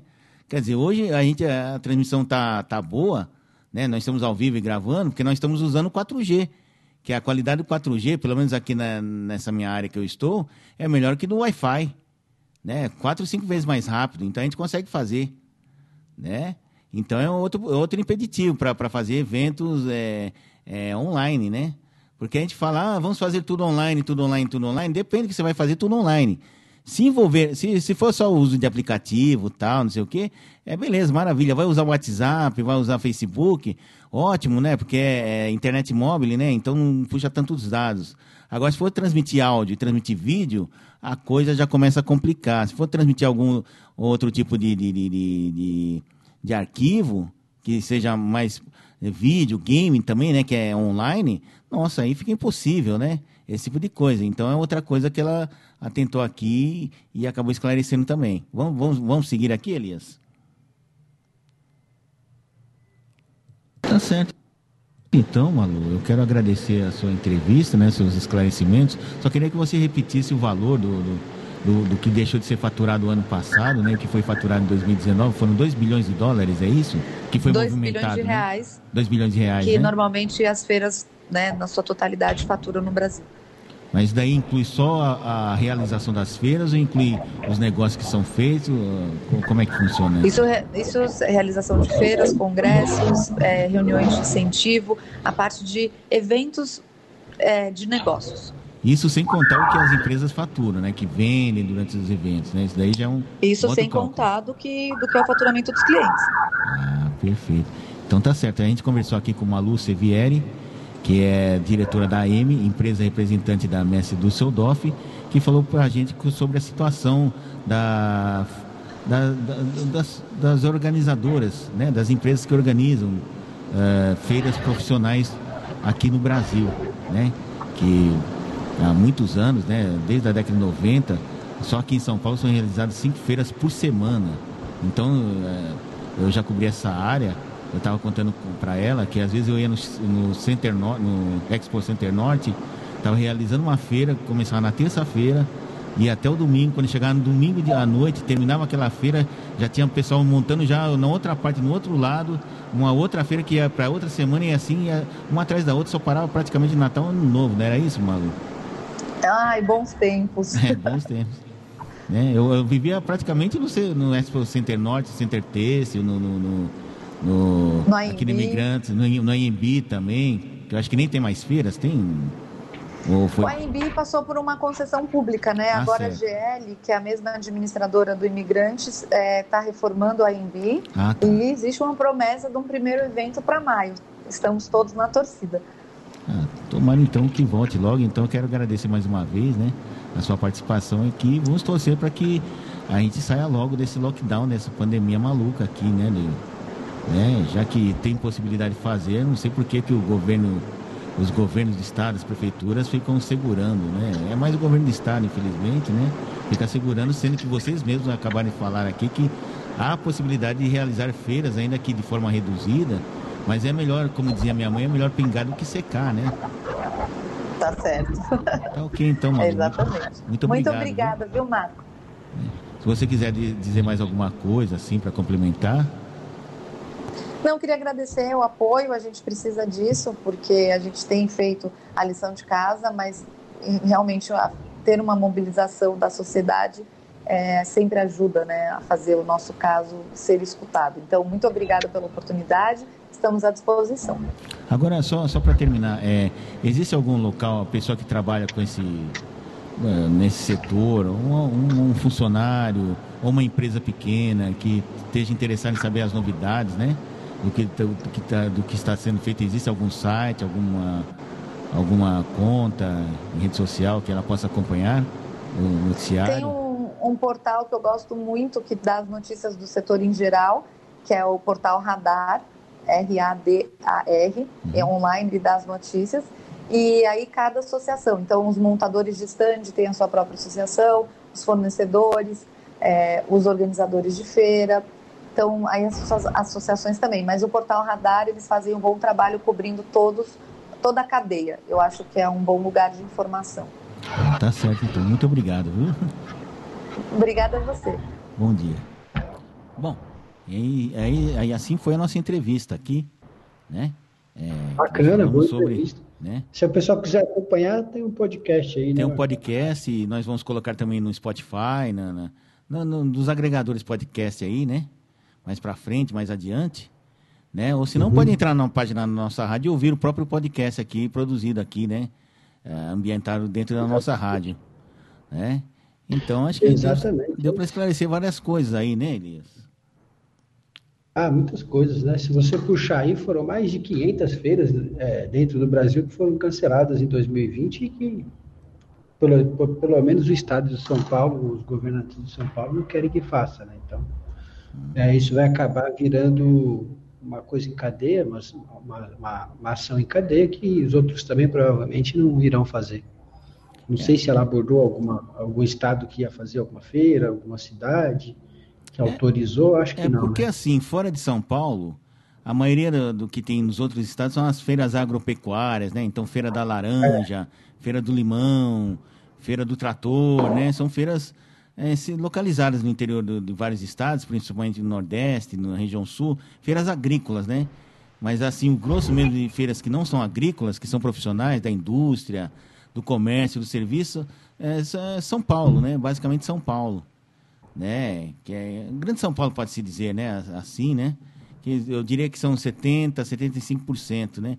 Rio de Janeiro quase não tem, é uma outra feira ou, ou acontece uma outra feira em fora, fora de São Paulo, quando a pessoa, quando a empresa acha melhor rodar a feira, né, para que todos tenham oportunidades, que às vezes o cara sai lá da, do Mato Grosso não tem oportunidade de vir a São Paulo aqui para acompanhar, para visitar uma feira, né, tem, tem essas incongruências aí, tem essas particularidades, né, Elias?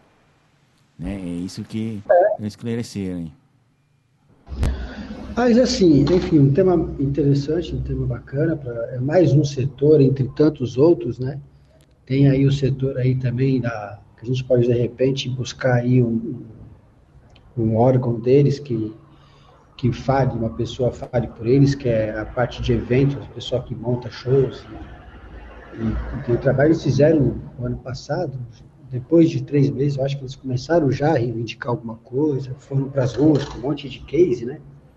É, mas não, não teve jeito, como muita coisa tinha que ficar parado mesmo. Mas é um setor também que está bem maltratado. Né? As lives aí ajudaram um pouco, eu conheço alguns que fizeram bastante lives, vivem de live até hoje. Ajudar não, quebra o galho, né? É só para dizer assim que o cara está parado, né? É, mas... Para não ficar parado, mas é, parado. mas é outro setor também que está maltratado aí. É, mas é isso, né, Marcão? A gente não tem outra situação. Eu também acho também que a gente tem que ponderar bem.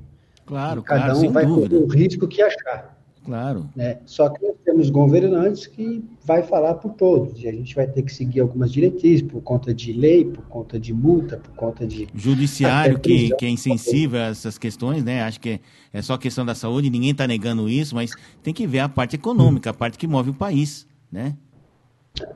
Que moveu de uma certa forma, né? O brasileiro é bem disciplinado, né? Não aceita, parece que as rédeas, às vezes parece que não aceita, né? Não aceita, então, sim, não aceita. O Brasil foi, foi, uma, foi uma coisa fora da, da linha, da curva do que se, se colocou no mundo. No mundo Pô, todo. A gente foi para rua, ficou andando, pegou ônibus, pegou, tentaram fechar aqui os ônibus né, da região do ABC, você lembra? Lembro, eles queriam briga, parar a circulação. Atrás, Aí o consórcio foi lá e falou: não, pelo amor de Deus, não faça isso não.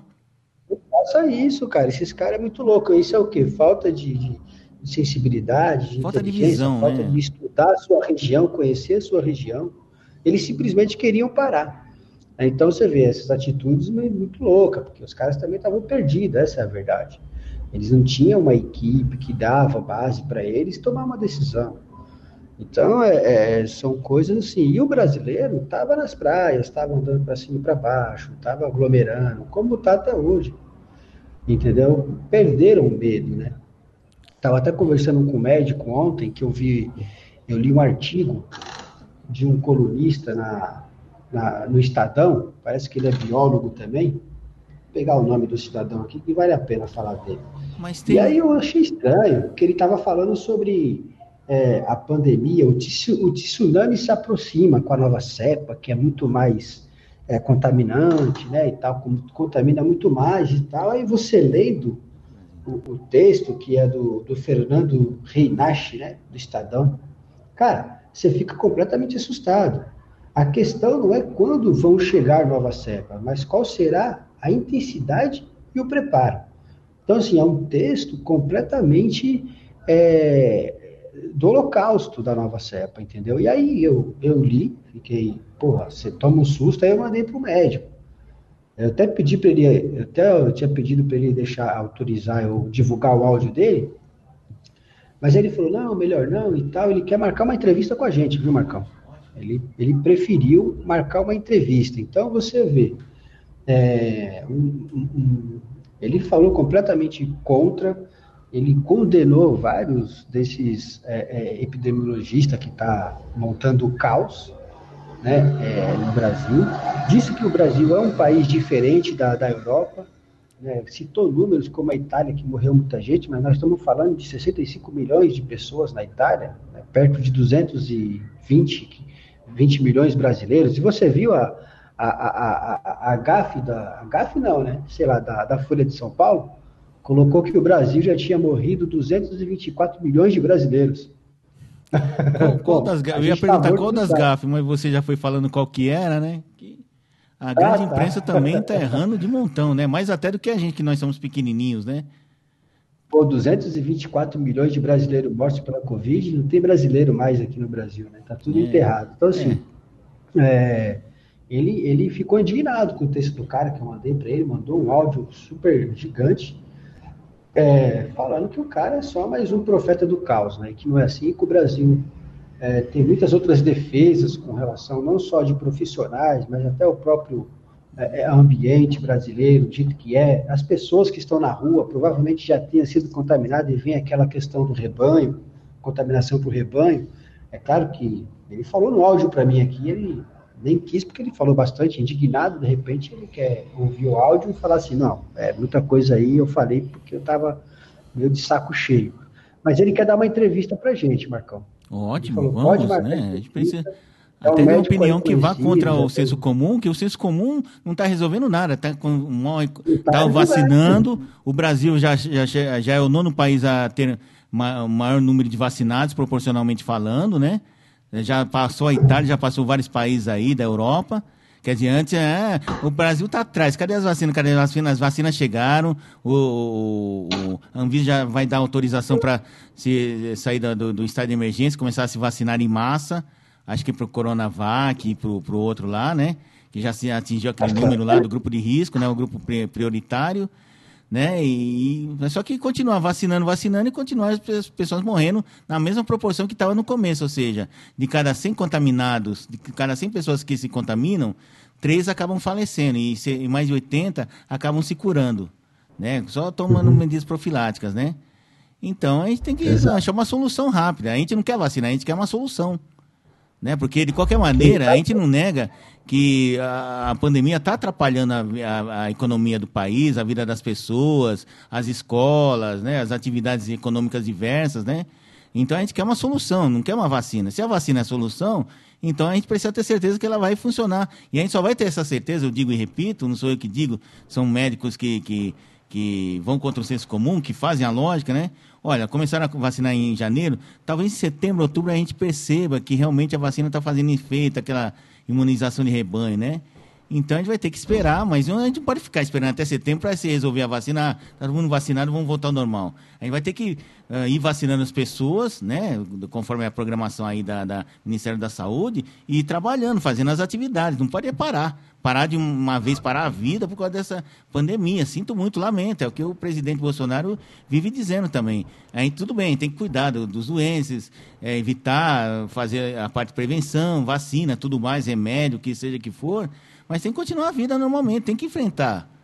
Né? Tomando cuidado, sabe, distanciamento social, evitando aglomeração, aquela coisa toda, não sendo irresponsável, né? Mas tem que ir para a rua, né? É isso, é isso que é o recado. Não adianta ficar em casa lá, fica em casa. O pessoal na Alemanha, na Itália, não sei aonde, na Europa, ficam porque o governo vai lá e paga mil reais, dois mil reais, dois mil e quinhentos, ou até mais do que isso. ele fica em casa e é tranquilo, fica comendo queijo e vinho e vendo a desgraça pela TV, como muita gente faz aqui no Brasil, pessoas que têm condições, né? Mas a maioria não, a maioria tem que ir pra rua. Né? A maioria tem que ir pra rua, essa é a verdade. Que pode aqui no Brasil tem ilha, né? Tem mansões, tem casa é. maravilhosos, então eles ficam lá isolados com a família, andando de bike, andando de arte, e aí manda o povo ficar em casa. A hipocrisia é gigante, e a gente tem que viver com isso. Então, a população aqui vai, no Pombal, por exemplo, aqui em Diadema, vai para o baile funk, que é a única diversão que o cara tem. O que, que eles fizeram ali para melhorar? Nada. Porque eles chegaram lá e falaram, gente, não tem jeito de combater o pancadão. A gente tem que fazer alguma coisa. Porra nenhuma. Sabe o que eles fazem? Okay. Manda GCM lá, quando tem GCM, desce o pau, joga o, o Tempestade também, que acabaram com o Tempestade, falar nisso. Né? Acabaram? o que, que aconteceu com o Tempestade? Quebraram? Acabaram. Não, o Felipe, pô, o Felipe acabou com Tempestade. Era um, era um puto equipamento de marketing do Né? Ele não ia deixar aqui na cidade. O que ele fez?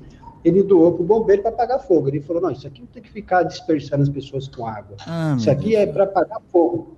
Doou para o corpo de bombeiro, provavelmente vão personalizar com as características lá do bombeiro e acabou com tempestade. E aí falou que vai colocar GCM lá antes do pancadão começar. Então, tempestade já passou.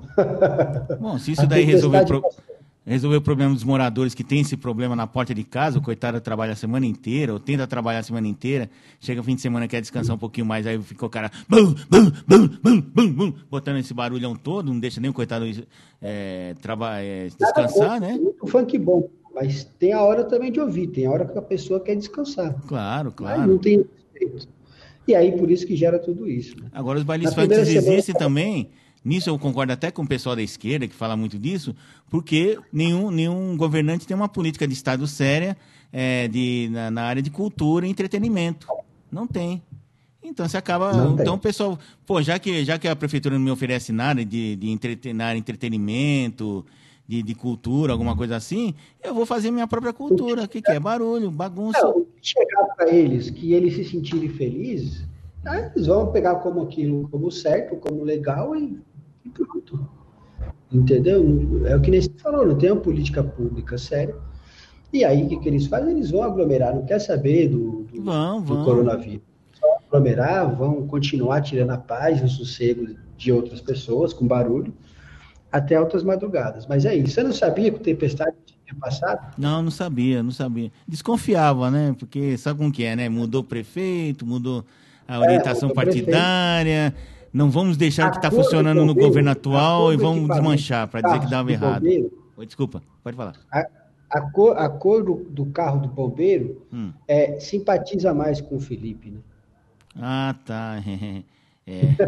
Eu também gosto de tomate. Adoro tomate, viu? Se eu pudesse colocar tomate em tudo, né? Tomate Só bem. Na salada né? e no molho, né? Oi? Na salada e no molho, né? Na salada, no molho, no ovo frito também, mete, mete tomate viu, lá, nossa. Você viu, você viu o jornalista do antagonista defendendo a questão do, do Bruno Covas ter ido assistir o jogo do, do Santos, que ele é fanático e ele, ele é de risco, grupo de risco, e em qualquer momento ele pode morrer, porque é câncer, e tem que ir lá se divertir, e tem que ir lá ver o seu time, que pode ser a última vez dele. Nossa, Essa, já... É, o cara tá pedindo pro, pro, prefeito morrer, né, meu? Pera aí, bicho. Eu falar, ah, vai, vai que ele morre, morre, mas morre feliz, entendeu? É que nem o outro ah, colunista ah, da Folha que falou, pô, alguém tem que, alguém tem que dar uns tecos no, no, presidente da República, pô, ele tinha que ir pra vala, pô. É só que não acontece nada, né? Porque eles são da turma do, que domina a mídia, aquele pessoal todo, né? que, é muito, que gosta muito do, do nosso professor Olavo de Carvalho, né? Fica perseguindo Constantino essa turma é. aí, né? É, mas fazer o quê? Se, se, a gente falar isso, coitado de nós, né? Ou alguém que, que eles não gostem muito, né? Ah, meu Deus do céu. A gente ri, mas a coisa é séria, viu? É isso aí. Tem mais alguma tem mais alguma demanda aí? Eu acho que deu, né, Marcão? Uma hora e pouco aí de, de programa. Na verdade, uma hora e meia, né? O mesmo de ontem tá ótimo, maravilha. Esse programa vai ser represado, né, na íntegra, né? Inclusive com essa entrevista aí, com a opinião do, do nosso, nosso ouvinte aqui, que eu perdi o nome. É... Anderson. Anderson, né? Eu espero que ele tenha Isso. esclarecido um pouquinho mais, não fique bravo com a gente, né? Mas uh, nós fomos pegar a opinião de quem conhece o setor, né? né? E o setor, você, você vê que ela foi bem firme nas, nas respostas dela, né? Que ela, que ela, que ela realmente estava querendo desabafar. Quando eu comecei a conversar com ela, eu percebi que ela estava realmente querendo desabafar, que ela está assim poxa vida, a gente está querendo trabalhar, está querendo apresentar soluções para o poder público, o poder público faz que a gente nem existe como se fosse qualquer coisa, né? qualquer lixo. Né? Então eles estão indignados como muitos comerciantes que a gente conhece, que não estão podendo trabalhar, por causa da fase vermelha, que agora é amarela, azul, sei lá que cor é, né? Com muitas pessoas que, que poderiam estar trabalhando, mesmo com protocolo, usando máscara e tal, né? Alguns, muitos professores que querem que querem voltar a dar, a dar aulas, porque perceberam que não dá para ficar dando aula online, principalmente para criança pequena, tem que, tem que ter. Pode até dar aula online uma vez ou outra, mas uh, o que vale mesmo é o presencial, né? Então, sabe, essa mania aí que o governo e o poder público agora quer substituir tudo que é presencial por, por, por, por online, né? Online, sem o cara sair de casa, isso daí é, sabe, é uma coisa que não é, não é para esse estágio ainda. Muita coisa realmente você faz, você pega no celular, pede uma pizza, pede gás, pede isso, aquilo, você conversa como nós estamos fazendo aqui, faz programa de rádio, entrevista tal, mas tem certas coisas que não vai ter jeito, vai ter que continuar sendo ali olho no olho, porque só funciona olho no olho, né? né? Agora Elias perdeu o áudio, eu acho que tem que apertar o botão aí, Elias. Verdade. Ah, sim. Não, mas vamos aguardar, né, Marcão? Esperar mais um pouquinho. Já chegamos até aqui. É, vamos né, esperar. Com todo, trancos e barranco. Agora chegou a vacina. O problema é que agora para produzir a vacina é outro problema. Isso já estava previsto também, que quando descobrisse, conseguisse. É assim, a ciência estava trabalhando numa linha lá intensa, mas as pessoas para produzir aqui não estavam investindo para tudo chegar num conjunto só. Então, agora a gente tem que aguardar, eu acho que mais um pouco. Até cogitar em fazer o carnaval em julho, né? Mas as feiras ninguém fala, né? É uma maravilha. É, e o pessoal faz show também, né? O pessoal é, faz espetáculos, artistas pequenos, principalmente, né? Que vivem mesmo da arte, né? Que não são grandes vendedores de discos, nem downloads, né? O artista raiz, né? Marcão, Oi. eu vou deixando vou deixar você encerrar, lembrando que o grupo abcnews.com.br, nosso site, agora tem cookies lá, tem também outra ferramenta que acabaram de instalar para segurança na hora de acessar o nosso site. Se você quiser receber notícia agora. Opa, é, newsletter, né? Oh, maravilha. Você clica lá e vai receber as notícias que a gente posta aí. Opa, é isso aí, grupo.com.br. E aqui a gente é radioabcnews.com.com no caso, radioabcnews.com. E se você quiser nos seguir nas redes sociais, Grupo ABC News, né, Marcão? É, exatamente, né? E lembrando também que diariamente a gente sempre posta algumas notícias, notícias mais importantes, aqui no site da Rádio ABC News, em texto e imagem, né? Quando não for possível, colocar em áudio também, né? Então a gente sempre posta as notícias de seu interesse, os principais fatos do dia, como foi a eleição do presidente da Câmara e do Senado ontem, né? Uh, várias notícias que são de interesse, notícias regionais, etc. Então a gente está sempre postando, então a gente vai ficar contente se você puder entrar sempre no nosso site ali e ver a, a edição atualizada, tá certo? Ok, ok, Marcão. Okay, até amanhã, okay. 17 horas. No... Até amanhã, 5 da tarde. Ponto, é às 17 antes das 17h59. Isso, exatamente, né? Um abraço. Quem sabe a gente não traz alguém para discutir, para a gente ter Ótimo, ótimo, né? Que, que tudo agora é de interesse, né? Em Bom, breve. Em um breve... abraço, então. Fica com Deus aí. Até o dia você entra né, no Jornal da, do Almoço, dando algumas notícias, algumas pinceladas do que vai acontecer agora à noite, durante o dia, na, na parte da manhã. É, nós vamos trazendo aos poucos, aí, né, ao longo da programação. Você fica ligado aí que a gente vai trazendo as, as, informações mais importantes ao longo da programação e um pequeno resumo da manhã no, no, no Jornal do Almoço, né? E obrigado por quase 80 pessoas que ficaram com a gente ao vivo, entre né, não ficaram assim, mas ontem foram 70, hoje já chegou a 80, né, Marcos? Opa, então isso é bom, a gente volta aí devagarinho. Maravilha, então. Um abraço então um abraço, a todos. Marcos. Tchau, tchau. Até amanhã.